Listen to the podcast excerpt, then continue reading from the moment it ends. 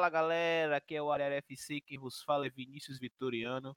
O Kickoff, o programa que fala sobre futebol inglês, está no ar, é o Kickoff 22. Hoje, novamente, aqui estou na campanha de Lucas Nogueira. Vamos ter algumas é, participações especiais também nesse episódio. É um episódio um pouquinho diferente, porque a gente vai falar dos jogos, a gente vai falar de tudo o que aconteceu na última rodada, na 25 rodada da Premier League, a gente vai falar assim, mas a gente também não pode esquecer das coisas que aconteceram no, no Reino Unido, né? E que vai ter um rebatimento na, no mercado de transferências lá do futebol inglês. Diga aí, Lucas, beleza? Como é que você tá? Bom dia, boa noite, boa tarde, galera. É... Estou bem na medida do possível, porém cansado, exausto. essas, essas férias não foram as férias que eu imaginava, foram super cansativas, vários acontecimentos. Avó doente no hospital, parente familiar falecendo, então foi deu bastante trabalho essas férias, mas estamos tocando o barco, né? Seguindo em frente.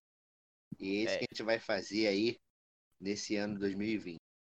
Não, as férias não foram tão legais assim, né? Então a gente tem que realmente seguir em frente até meus sentimentos pelo que aconteceu com o seu cunhado e vida que segue, né?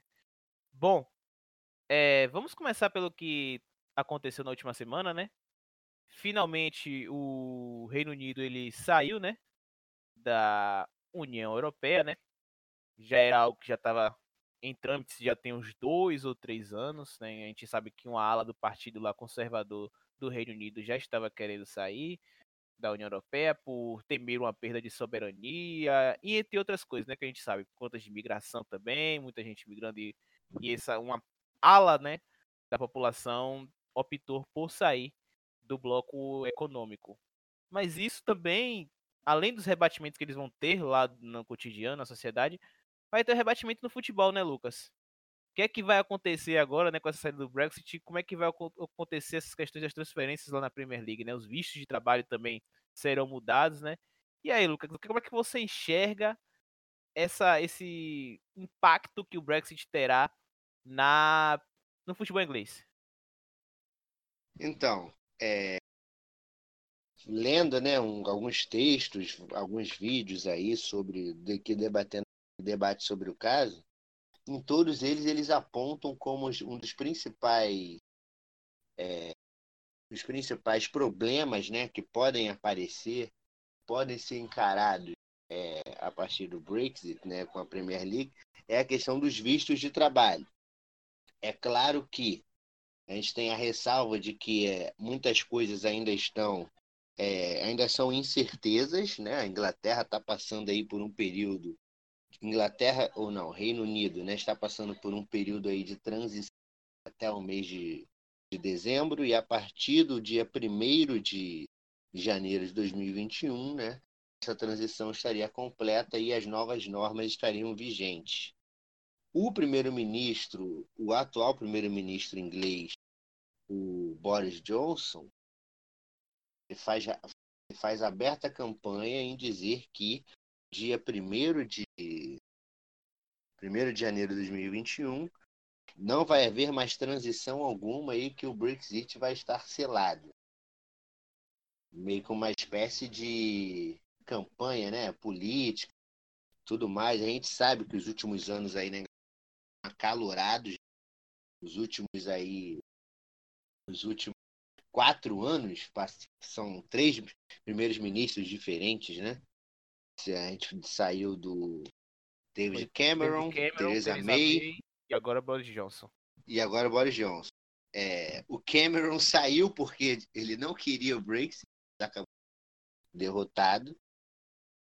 E o Johnson né, é um dos defensores, uma das, das alas defensoras do Brexit, que diz que a Inglaterra vai, vai, vai poder autogerir o seu próprio mercado, tudo mais.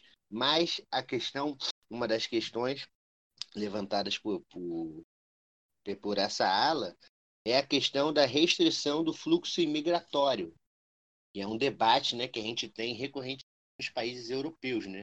E como essa questão da imigração ela está fortemente presente né, nesses países desenvolvidos. Né? A Inglaterra, sobretudo, não, não, não fica de fora disso.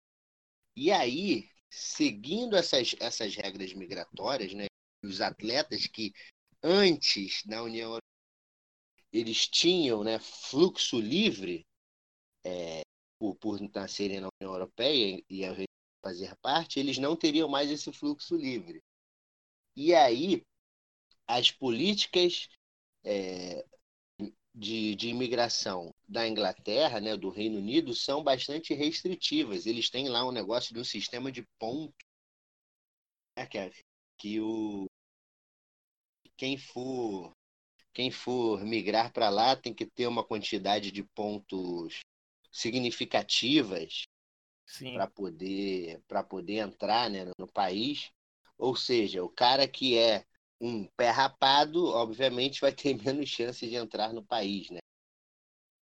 Em letras miúdas é isso. Por exemplo, entre esses caras, né, que entre esses atletas que não obedeceriam essa regra de pontuação é, migratória, está o Engolo Kanté, né, que foi melhor jogador da Premier League 2017, Vale lembrar que quando ele saiu da França para a Inglaterra, foi para o leste, ele saiu da segunda divisão francesa.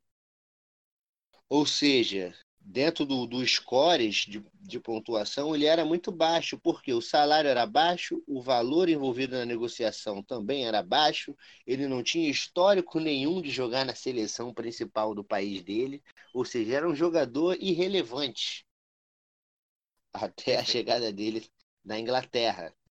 E na Inglaterra ele pôde crescer, desenvolver e é o que ele é hoje. O melhor meio de campo, melhor meio de campo, volante, marcador do mundo. Talvez se ele não fosse para a Inglaterra, ele nunca chegasse a isso. Complicaria ele. Além do Kanté, quem poderia também ficar de fora aí da, da brincadeira? É o, era o colega dele, né? o ex-colega de, de Leicester, o, o Riyad Mahrez, que ele tem na, dupla nacionalidade, né? Argelina e francesa. Mas quando ele foi para o Leicester, ele usou a nacionalidade francesa e não precisou de visto. Precisou de um visto especial como imigrante, no caso de um brasileiro sair daqui e ir trabalhar na Inglaterra. Então, é, a maioria, vale lembrar que a maioria dos do jogadores são são nascidos fora da Inglaterra, né? Você faz deles são de fora da Inglaterra. A, a grande esmagadora maioria desses 70% são da União Europeia, do país, são dos países da União Europeia. E, e isso poderia ter um impacto diretamente sobre isso, sobre esse fluxo de pessoas, né, de atletas não indo mais para, para a Premier League como se fosse uma espécie de efeito de Bosman ao contrário. Vamos lembrar que a lei de Bosman, parece que é de 95, 94, se não me falha a memória, foi que abriu o, os países, né, os mercados do futebol dos países para terem atletas de todo o mundo. E aí você tem essas grandes seleções nacionais, por exemplo, a partir disso. Eu, particularmente, não acredito que vá acontecer essa, esse efeito Bosnia ao contrário. É muita, são muitos interesses envolvidos, dinheiro e tal. Então eu acho que eles vão dar um jeito de conseguir botar esse, essa galera para dentro. E você, Vinícius? É, olha, eu também eu concordo com você. Eu acho que é como você falou muito bem, é muito dinheiro envolvido. Eu não consigo ver essa mudança abrupta na, na Premier League. Você deu exemplos muito bons, né? Sobre a questão do Kanté, do Mahrez, né? Que se fosse por agora eles não conseguiriam entrar na, na Inglaterra, não poderia jogar lá na Premier League. Tem os casos também de saída, né?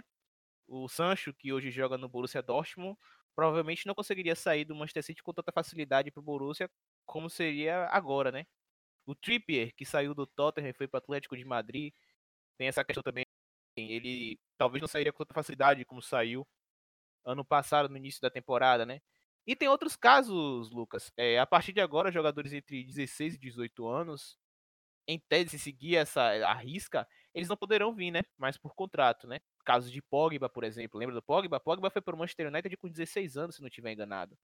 Então. Isso. É, então isso vai mudar muita coisa. O Fábregas, o Fábregas saiu do Barcelona e foi pro Arsenal também muito novo. Beleirinha, a mesma coisa, foi pro, pro Arsenal também muito novo. Então, muita coisa pode mudar, mas eu não vejo é, a, essa mudança abrupta por conta desse dinheiro envolvido. Óbvio que tem agentes que, que se incomodavam com essa questão dos fluxos de pessoas, né, fora da, da Inglaterra, que jogadores do Reino Unido entrando lá e vencendo. A gente sabe muito bem, né, galera? Chegando no consenso aqui, a, a Premier League, o produto Premier League, ele melhorou por conta da quantidade de jogadores estrangeiros que chegaram lá, né? Se a gente for depender dos jogadores ingleses para falar do produto Premier League, a gente sabe que vai cair um pouco. A gente só é, a gente pode lembrar muito do Arsenal, que foi campeão inglês invicto. Se não tiver enganado, não tinha nenhum inglês no, no, no, time. Acho que o Seaman só. Não sei se o Seaman era daquela época ainda. Mas tinha poucos Só tinha ingleses. um inglês que era o, o Campbell. Só o é verdade, o Campbell. Só o Campbell. E com isso, tinham agentes que se incomodavam. A FA se incomodava com isso, né? Lembrando que a Premier League é uma coisa, a FA, que é a federação, é outra coisa. A gente sabe muito bem disso. Então, a essa briga, essa, essa, essa guerra de, de, de força, disputa de cabo de força, no caso. Então, vai ser um, um, negócio um pouco complicado, burocrático, mas eu não creio que seja também essa. Não tenha essa mudança abrupta, porque pode prejudicar bastante o produto Premier League. Né? Então, eu, vai demorar muito. Já estão dizendo que para mudar isso tudo vai demorar praticamente uns 10 anos, né? Para esse período de transição, óbvio. Isso demora muita coisa. Outro risco que pode ter com, essas, com, essa, com esse Brexit é a desvalorização da Libra, né, Lucas? Para contratar jogador, o jogador agora ele pode ver a, a valorização da moeda da Libra e a Libra ela vai desvalorizar. Isso aí é, é, é, é iminente, né? A desvalorização da Libra fora da União Europeia ela vai cair um pouquinho, né? Ela vai desvalorizar um pouquinho. Então. Não, consequentemente, os salários ofertados podem não ser mais tão vantajosos assim em relação à Europa continental, por exemplo. E se, e se você tem um clube médio aí que vai pagar é, em um jogador mediano também, é, esse cara pode pensar em ficar na Europa continental, em um outro, em um outro time que tem um pouco mais de destaque. Sim. Porque Concordo. em valores financeiros não, não vai haver essa. Pode não haver essa compensação. E, e isso é muito, muito complicado, né? Vai ter que ser um, um, um negócio assim complicado porque a, a, Inglaterra vai passar por esse processo de transição e vamos ver o que, é que vai acontecer. Lembrando que a gente essas informações, né, foi do blog Premier League Brasil, certo? Um site que é especializado em Premier League, né? premierleaguebrasil.com.br e o blog do UOL do Andrei Camp, que é blog Lê em Campo, certo? A gente pegou as informações desses dois sites, né? Desses dois, desses dois blogs. Ok, galera? Bom, terminando o extra-campo aí, falando de todo esse embrólio aí do Brexit, vamos falar um pouquinho agora do campo e bola, do que aconteceu na 25ª rodada da Premier League, né, que aconteceu entre os dias 1 e 2 de fevereiro. Vamos começar pelo que aconteceu logo no dia 2 de fevereiro. O Tottenham deu 2 a 0 no City. Com o Mourinho, o Lucas, Mourinho foi um personagem nessa partida. Foi muito engraçado a, a, a forma como ele como ele comemorou esse jogo. Lembrando que o City ele estava dominando a partida. O City já era para ter dado 1 a 0, perdeu um pênalti, né? Gundogan perdeu o pênalti. Na verdade, o City, Lucas, tá numa situação assim, acho que deixa eu pegar os dados aqui, eu acho que o City perdeu uns 5 ou 6 pênaltis já nessa temporada. Gabriel Jesus já perdeu uns dois pênaltis, Agüero já perdeu o pênalti e agora foi a vez do Gundogan, né? Guardiola, se eu não estiver enganando, até disse que o Ederson é o melhor cobrador de pênalti do Manchester City, Lucas. Pra você ver. Concordo. Concordo. Pra você ver a gravidade do problema. O City ele dominou a partida no primeiro tempo, teve as melhores chances. O Tottenham não conseguiu dar um chute a gol no primeiro tempo.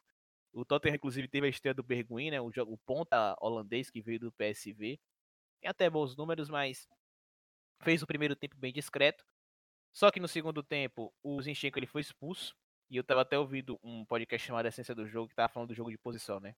E quando o jogador de um time que pratica o jogo de posição é expulso, ele acaba quebrando todo o esquema e foi basicamente o que aconteceu contra o Tottenham no domingo. Com a expulsão do Zinchenko, o Tottenham começou a ganhar campo, conseguiu dar sua primeira finalização no gol, e aí Berguin acabou é, dando, fazendo 1 a 0 na partida, um gol até que pouco de mérito, pouco fortuito. E depois, o segundo gol foi o do Son, né? Com a jogada do Dombele, acabou passando por Rodrigo até com um pouco de facilidade. O Ícaro Análise, né? O, o, analista que é especializado no Manchester City, até estava falando que Rodrigo foi driblado com muita facilidade e acabou dando para o Son ampliar para 2 a 0 Até aquele momento, até o momento da expulsão, Lucas, o, o Tottenham não tinha dado nenhum chute a gol. para você a ter gol? A gol, a gol, a gol. É. Foi. E,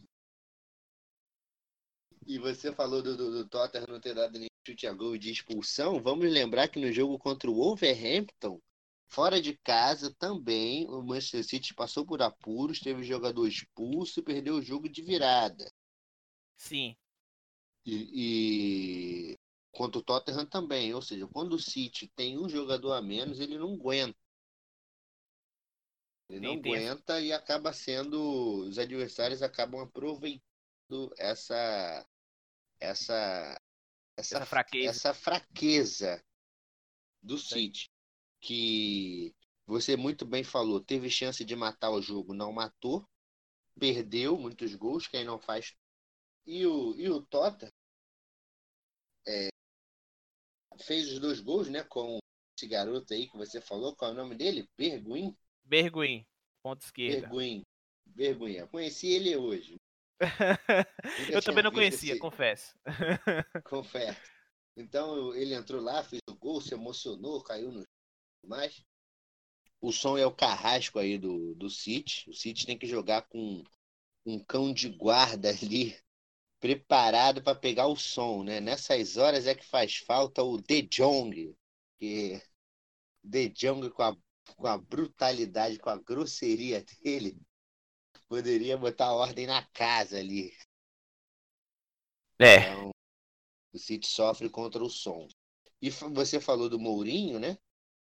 É, o caso Mourinho Guardiola é um caso que o Mourinho tem uma rivalidade muito grande com ele. Diferente do Klopp e Guardiola, no Klopp eu vejo admiração. Eu vejo um sentimento de admiração em relação ao Guardiola e de tentativa de superar um cara que ele acha um ídolo. Já o, o Mourinho Guardiola, não. Por quê? O Mourinho era o bambambam bam, bam da história, aí o Guardiola chegou, Mourinho tomou várias várias pancadas do Guardiola e ficou com raiva. Então, toda chance que ele tiver de descontar, ele vai descontar e vai deixar bem, bem aberta a felicidade que ele tem ao bater né, esse adversário. Não sei se você tem essa mesma percepção. É, na, nas entrevistas eles falam para esquecer isso, né? Porque a, a, o confronto não é ele contra, contra o Guardiola, né? O confronto não é Guardiola contra Mourinho. É Barcelona contra Real Madrid, é Barcelona contra Inter de Milão, é Manchester City Manchester United, é Manchester City Tottenham, é, é Mourinho e, e, Guardiola. Acho que foi até Guardiola que falou isso. Mas a gente, a gente sente a satisfação, né? Do Mourinho ao vencer o Guardiola. Se não tiver enganado dos confrontos entre os dois, foram 22 jogos, 11 vitórias de Guardiola, 6 empates e agora 6 vitórias do Mourinho. Então o Guardiola leva até vantagem no confronto entre os dois. Hã? O Mourinho tá remando aí pra diminuir essa. É, tá remando pra realmente. Vai demorar pra chegar até lá. Talvez nem dê tempo disso. talvez, nem dê tempo. Talvez nem dê tempo. O City ele continuando ali na vice-liderança com 51 pontos. É, com 16 vitórias, 3 empates e 6 derrotas. Tá a 22 pontos do Liverpool. O Liverpool que venceu o Southampton por 4 a 0 Não foi um jogo fácil por parte do Liverpool. O Liverpool teve muita dificuldade para golear o Southampton, tanto que os gols só vieram no segundo tempo. Alisson trabalhou muito no primeiro tempo, quase não não não, não ganha a partida, né? Mas acabou vencendo por 4 a 0 né? E continua lá com 73 pontos, a 22 pontos segundo colocado, que é o Manchester City. E o Tottenham tá na quinta colocação, diminuiu a diferença pro Chelsea, né, Lucas? É, o Tottenham tá com 37 pontos, a 4 pontos do Chelsea, tá ali com 10 vitórias, 7 empates, 8 derrotas. Diminuiu a, a, a distância pro Chelsea. Foi o único que aproveitou, né, o tropeço do Chelsea. Tropeço não, né? Porque pegou o Leicester hum, fora de casa no King Power Stage e empatou por 2 a 2, por 2 a 2. Mas foi o único que aproveitou porque o Manchester United e o Wolverhampton acabaram empatando né, a partida. Diminuiu para 4, né? O Chelsea, Chelsea empatou com o Leicester. E o Chelsea teve chance de ganhar, viu, Lucas? Principalmente pelo primeiro tempo. Mas fala aí um pouco desse jogo aí. O que é que você tem de destaque nessa partida? Então, o, o Chelsea, né, o maior de Londres aí. Se não fosse, como diria o, o nosso glorioso Luiz Roberto, se não fosse esses negros maravilhosos, o Chelsea não não não ia conseguir sair nem com empate lá de, de Leicester. Teve chances, como você bem falou, não não não fez, né? E isso a gente já, já não falou nesse programa, a gente já vem falando alguns programas sobre essa, esse problema do Chelsea aí, criar bastante, não matar. E o Chelsea tem sofrido com isso, né? Uma das coisas que o, que o Chelsea sofre esse ano é criar oportunidades e não fazer, e a instabilidade defensiva. Sim, concordo. Coisa, são coisas claras que o Chelsea sofre. E o, e o, o Leicester aí saiu na frente com. O Leicester não, perdão. O Chelsea saiu na frente com o Rudiger, né? O Rudiger fez até dois gols, é, duas cabeçadas, como, como diriam os narradores ingleses, good header, tipo, boa cabeçada, né? duas boas cabeçadas. É, o primeiro gol do Leicester, para mim, eu acho que foi uma cagada mesmo. O Barney chutou, a bola desviou. Foi, a bola desviou e acabou meio que cobrindo o cabadeiro, né? Isso, meio que cobriu o cabadeiro. Se fosse o que a gente estaria falando? Nem isso ele dá sorte. E o segundo gol, para mim, foi, foi uma, falha, uma falha grotesca assim, da, da, da zaga do Chelsea, porque a bola foi cruzada, cruzou toda a área do, do Chelsea, né? toda a grande área do Chelsea. E o nosso Reece James, né, que estava fazendo a lateral direita, totalmente fora de posição, perdido. É, deu um espaço para o tio chegar finalizando de perna direita ainda. É, mas foi um, uma lambança do Cabageiro também, né? Que a bola foi pro outro lado, o Cabageiro saiu do gol igual um, um, uma barata tonta, deixou o gol lá desguarnecido, aí a bola voltou pro Chio e o Chio fez o gol com praticamente com um gol vazio, né? Um gol vazio. Teve um vacilo do Cavadeiro aí, triste, triste. Chelsea tá sofrendo com o goleiro aí nesse período aí, nesse momento.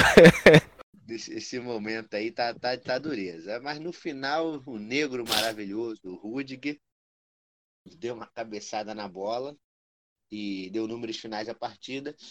Para mim, a zaga titular do Chelsea tem que ser Rudiger e Tomori.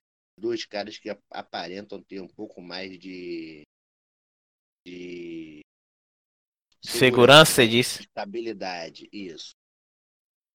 É, realmente. Eu gosto do Tomori, acho que o Tomori tem muito potencial, né? Principalmente pra ser titular do Chelsea. Ele faz, acho que faria uma, dupla, uma boa dupla de zaga com, com o Rudiger mesmo. Eu concordo com você. E no outro Trafford, o Manchester United ele empatou com o Wolverhampton no placar de 0 a 0 né? Foi um jogo marcado também pela estreia do Bruno Fernandes, o meia português, que estava sendo muito badalado pelo Sporting. Ele fez a sua estreia, fez, deu cinco finalizações no gol. Das cinco finalizações, três foram no gol, perdão. Das cinco finalizações que ele fez no, no, no jogo, duas foram no gol. Ou uma foi bloqueada e outra o Rui Patrício até, não sei se foi no segundo tempo essa finalização, que ele chutou, o Rui Patrício largou assim, acabou a bola indo para escanteio. Foi no, o Manchester United foi no habitual 4-2-3-1, com o Fred, que inclusive foi eleito o melhor jogador do mês de janeiro pelo torcedor do Manchester United, jogou ali ao lado do Andreas Pereira. O Bruno Fernandes jogou um pouquinho mais à frente por dentro ali, jogando atrás do Marcial. Então, um pouquinho caindo pela direita, tentando fazer uma associação ali com o Juan Mata, né, que foi também titular nessa partida, mas não deu, não foi o suficiente, né? O Manchester United, tanto o Manchester como o Wolverhampton não souberam aproveitar esse tropeço do Chelsea, entre aspas, tropeço do Chelsea empate por 2 a 2. As duas equipes avançam para 35 pontos, enquanto isso o Tottenham foi para 37 devido à vitória contra o City. E tem um novo intruso, né? O Sheffield. O Sheffield foi para a sexta colocação e está ali com 36 pontos. Então, o Manchester United ele continua ali claudicante, oscilando e não consegue engatar uma boa sequência de jogos. Tem algo a dizer da partida, Lucas? O que foi que você achou, que você achou de curioso na partida? Isso, a briga tá boa, só para falar, para não perder o gancho do, do Manchester, para mim o, o, que de mais interessante aconteceu em Manchester e Wolverhampton foi a faixa, uma bandeira que a torcida do Manchester colocou em Old Trafford antes do jogo, que é Will, We will never die, tipo, nós nunca morreremos, né? É simbólico. Claro, né? de, simbólico, de, falou, de, de percepção de é, atrofiamento do clube, mas mesmo assim, mesmo esse clube passando por esse processo de atrofiamento, ele continua sendo um gigante que nunca vai morrer. Acho, achei a coisa mais interessante de, desse jogo foi isso. É, o jogo do lá de baixo, né? A disputa lá embaixo, tá uma disputa boa. É, o Burnham e Aston Villa, né? Fizeram uma partida aí disputada lá no lá no, no sul da Inglaterra. Bournemouth bateu o Villa por 2 a 1 né? Os gols do Bournemouth ali saíram é, todos no primeiro tempo. O Peeling anotou o primeiro gol após ajeitada para o meio da área. E o Ake, o Nathan Ake, que eu acho que para mim é o último ano dele no Bournemouth. Bom zagueiro. Bom zagueiro. Bom zagueiro. Ano que vem ele vai para um time aí é, de ponta, fez 2 a 0 e já no finalzinho ali o, o, o Aston Villa acabou descontando, mas não conseguiu fazer nada além disso, embora o Bournemouth tenha, tenha, tenha tido o jogador expulso logo no segundo tempo, né? O Villa empatou ali, faltando 20 minutos para acabar o jogo, mas o Villa não teve força para para empatar o jogo e seria de extrema importância o empate para o Vila. Por que seria de extrema importância o empate para o Vila? Porque o Vila iria 26 pontos e impediria o Bournemouth de ultrapassá-lo. Né? O Bournemouth ia continuar ali, ia fazer 24 pontos e o Vila ia 26, o Vila estaria uma posiçãozinha acima na tabela. Vamos, o Vila hoje é o atual porteiro de zona, famoso porteiro de zona abre a porta da zona. Com 25 pontos, está em 17. Dois pontos, dois pontos acima do Watford, que é o 19 e tem 23 pontos. Ou seja, em uma rodada, o 19 pode pular lá para 15. Então a briga da parte de baixo está muito interessante. Briga de foice no escuro. E particularmente para mim, a briga lá embaixo está mais interessante do que lá em cima. Acho que eu vou ficar olhando mais o campeonato de baixo agora. Eu mesmo. O City não vai para lugar nenhum. O Leicester tá ótimo. Fazer isso aí tá maravilhoso. Parabéns. Então o Chelsea tá lá, né? Tá na dele. Então vou ficar olhando mais aí a parte de baixo da tabela. Tá mais emocionante. E você, Vinícius, o que, que você tem a falar sobre a briga de foices no escuro, os times que estão capinando sentados para se livrar das. Rapaz, a briga ela tá. Tá acirrada, viu? Inclusive, o primeiro time que tá na zona de rebaixamento é o West Ham, né? Que empatou com o Brighton em casa. O Brighton também tá ali brigando, tá em 15 com 26 pontos. Cinco jogos sem vencer. As duas equipes já estão mais de cinco jogos sem vencer. O West Ham chegou a abrir 2 a 0 o Brighton diminuiu para 2 a 1 o West Ham abriu para 3 a 1 mas cedeu o empate para o Brighton, né?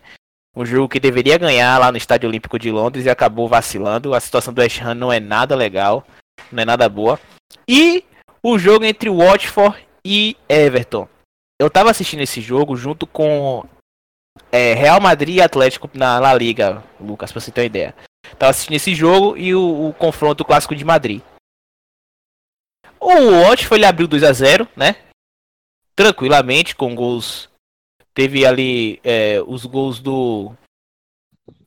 Do, Ma, do Massima, né? Massina, com assistência do Elofeu. E o gol do Roberto Pereira no finalzinho do primeiro tempo, aos 42 minutos. Eu é. 2 a 0 o Watford. E Nigel Pearson tá tendo uma campanha espetacular, tá tirando o Watford do buraco, né? A gente sabe do, do da temporada do Watford, uma temporada completamente turbulenta, já teve dois técnicos já na temporada e parecia que não ia sair e conseguiu esse fôlego a mais aí com a chegada da Nigel Pearson. E eu tava falando, porra, 2 a 0 vou até ali, vou até na cozinha ali pegar meu almoço, que já tava na hora do almoço, e eu assistindo os dois jogos. Foi o tempo de eu descer, Lucas, pegar meu almoço e voltar já tava 2 a 2 Eu só vi os dois gols do Minha no, no, nos melhores momentos do intervalo. para você ter uma ideia da situação. Então, empatou o jogo 2 a 2 Aí no segundo tempo tava um jogo bem trocado, tava um jogo um pouco aberto. Só que aos 26 minutos do segundo tempo o Delphi ele foi expulso e o Watford ele foi obviamente para cima tá para tentar vencer a partida, né? Logicamente. Só que no finalzinho, aos 45 minutos, acabou sofrendo um contra-ataque. Uma puxada do Richardson. O Richardson chegou até a linha de fundo, cruzou pro, pro Moisiquim. Moisiquim ele falhou, teve até um pouquinho de, uma disputa ali com o jogador do defensor do Watford, só que a bola sobrou pro Walcott, o Walcott empurrou pro fundo das redes. O Everton acabou vencendo o Watford e travou nessa campanha aí do Watford do Nigel Pearson. O Watford já estava na verdade há três jogos sem vencer, né? Foram duas derrotas e um empate. E o Everton tá seguindo aí na, na sua campanha, continuando na colocação. Mas desde a chegada do Ancelotti, o Everton vem fazendo alguns jogos seguros, né? Poderia vencer umas partidas aí contra o Newcastle em casa no Goodson Park, aquele jogo foi inexplicável. O Everton abriu 2 a 0 e deixou o Newcastle empatar. Os dois jogos contra o Newcastle, contra o, contra o Newcastle foram, foram assim, no, no, no, no St. James Park acho que também foi um pouco assim. É, o, o, Newcastle abriu o placar e empatou com o Richardson, se não estiver enganado. Foi Calvert-Lewin, um dos dois. Né? Ancelotti, Lucas, já teve oito jogos pelo Everton, né? quatro vitórias, dois empates e duas derrotas. Como você vê essa campanha aí do, do técnico italiano lá no Everton? Então, é, quatro, quatro vitórias, dois empates, duas derrotas. Se a gente for ver, quatro vitórias, 12 pontos, 14 pontos. 14 pontos de, de 24 de disponíveis, tá bom. Para a campanha patética que o Everton antes, ele conseguiu ter um salto aí significativo, né? Porque ele fez mais da metade, né? Dos pouco mais da metade dos pontos. 14. O time que estava meio lá para baixo já está ali na nona colocação, já está encostando ali no Manchester United, no, no, no Wolverhampton, né? Que são times que a gente, o Wolverhampton e o Sheffield, por exemplo são times que a gente estava elogiando, né, todo o campeonato. Então isso mostra uma recuperação aí do Everton, embora tenha os empates aí. Dos últimos quatro jogos ele, ele não perdeu, né? Ganhou dois e, empatou dois. O Everton, que com a vitória sobre o Watford, subiu a 33 pontos. E para a gente ter noção da coisa, o Everton está a um jogo né, a uma vitória de se igualar em pontuação com o chefe, que tem 36 pontos. Ficaria um ponto atrás do Tota. A campanha de recuperação é, é clara e destacada. Eu acredito que para esse ano terminar onde ele está em nono está bom, porque ainda deu tempo de correr atrás né, do prejuízo é, a depender aí do resultado das Copas, possa ser que abra uma vaguinha ali até o oitavo colocado para a Europeia, né, o sétimo, oitavo colocado, então ele pode brigar ali para chegar nessa isso, até porque depois que o que o papai Carlos chegou, Calvert Lewin desandou a fazer gol também. Gol aí, Calvert, que meu Deus. Então, se o Calvert Lewin está fazendo gol, alguma coisa, alguma coisa está tá conspirando a favor, os soprando a favor. A maré tá, tá boa. É, né? Depois, é, Calvert Lewin tem 10 gols na Premier League. Depois da chegada do Ancelotti, Ancelotti chegou no, no Everton no dia 22, se não estiver enganado, galera. Chegou no dia 22 de, de, 20, 22 de dezembro, 21, 22 de dezembro. O primeiro jogo dele foi contra o Burley, no dia 26 de dezembro, no Boxing Day. O Calvert tem 10 gols. E com o, o Cover, com a chegada do Ancelotti, ele acabou fazendo cinco gols, né? Então metade dos gols do Covert Lewin na Premier League são com o Ancelotti, né? É com o Ancelotti. Então, a chegada do Ancelotti no Everton teve um impacto muito positivo pro atacante inglês, né? O Everton tá ali na nona colocação, como o Lucas bem falou, numa disputa ali um pouquinho longe para conseguir uma vaga nas competições europeias. É um pouco complicado porque o Sheffield, o Manchester e o Overhampton e o próprio Tottenham também, né? Estão brigando ali por uma vaguinha também.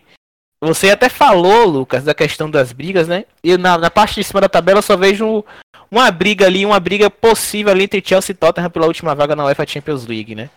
Eu não vejo o, o, o outra briga ali além disso, não. Né? A diferença tá de 4 pontos. Então Chelsea e Tottenham ali devem brigar por uma vaguinha. Bom, Lucas, agora a gente vai falar um pouquinho, vai ter, ter um direito de resposta, Lucas, né? Sobre. Vamos ter o um direito de resposta de João Henrique sobre o Arsenal e Pablo Maria aí. Vamos ver aí, vamos ouvir um pouquinho do direito de resposta de João Henrique. Fala aí, João. Bom, primeiramente, bom dia, boa tarde, boa noite aos amigos Lucas e Vinícius. Bom dia, boa tarde, boa noite aos ouvintes do Kickoff. Mais uma vez é um prazer participar aqui. Não sei se tanto pelo momento do Arsenal, a gente sabe. Um momento muito difícil da história do clube. É difícil, sim, torcer para o Arsenal. Mas é, parabenizar pelo trabalho que vem sendo feito nesse programa aqui. Eu sou ouvinte assíduo, ouço todas as semanas. E a discussão a qual eu me propus contribuir aqui foi uma discussão que foi feita em alto nível, é, com exposição de argumentos pró e contra, feito por, por Lucas. Assim, respeito muito a linha de pensamento e a forma como vocês lidam para. Mas, sem mais delongas, vamos é, falar sobre o que eu me propus aqui, né? É, o próprio Lucas falou que existe hoje, nesse momento, um apequenamento do Arsenal. É, e eu concordo plenamente. Eu venho aqui mais para concordar, mas trazer uma discordância que pode ser um, a discordância de uma forma um pouco mais aprofundada. Eu concordo que existe um apequenamento no Arsenal.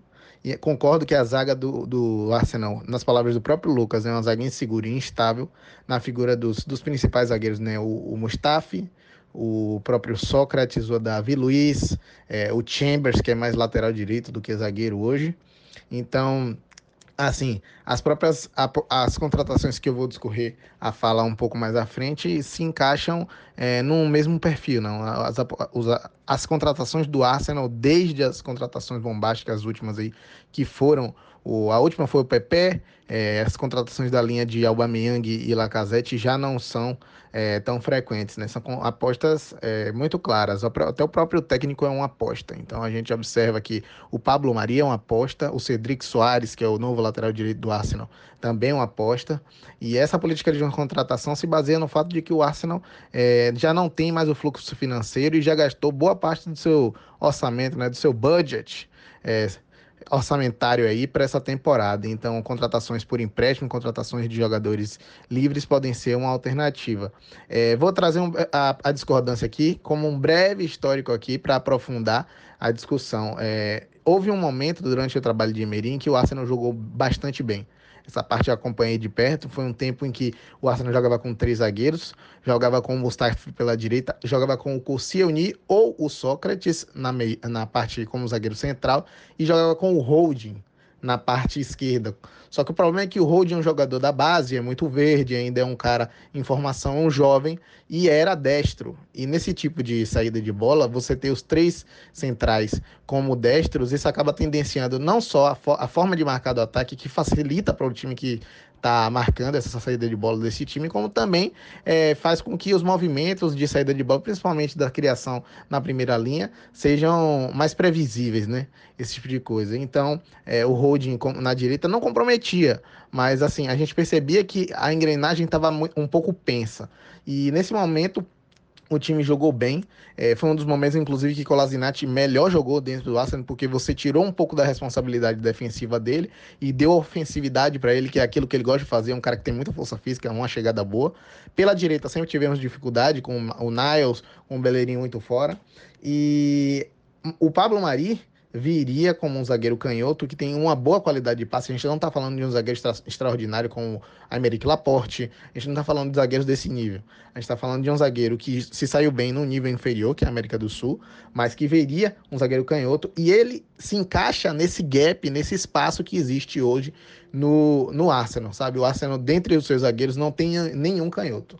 Então, isso abriria é, pormenores não só para um, atacar uma carência, que é a zaga do Arsenal, mas também para abrir uma possibilidade de esquema tático para o Arteta, se ele estudar um pouco e ele vê isso como possível, se tiver leque, se tiver repertório, pode utilizar isso a favor dele. E a própria contratação do Pablo Mari nessa posição pode fazer rodar melhor é, outros jogadores como Colasinati, como eu já falei.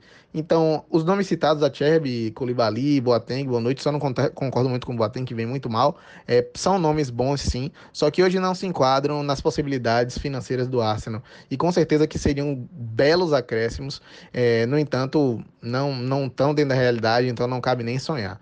E então o Pablo Mari e o Cedric são a, apostas, são ataques às carências do elenco.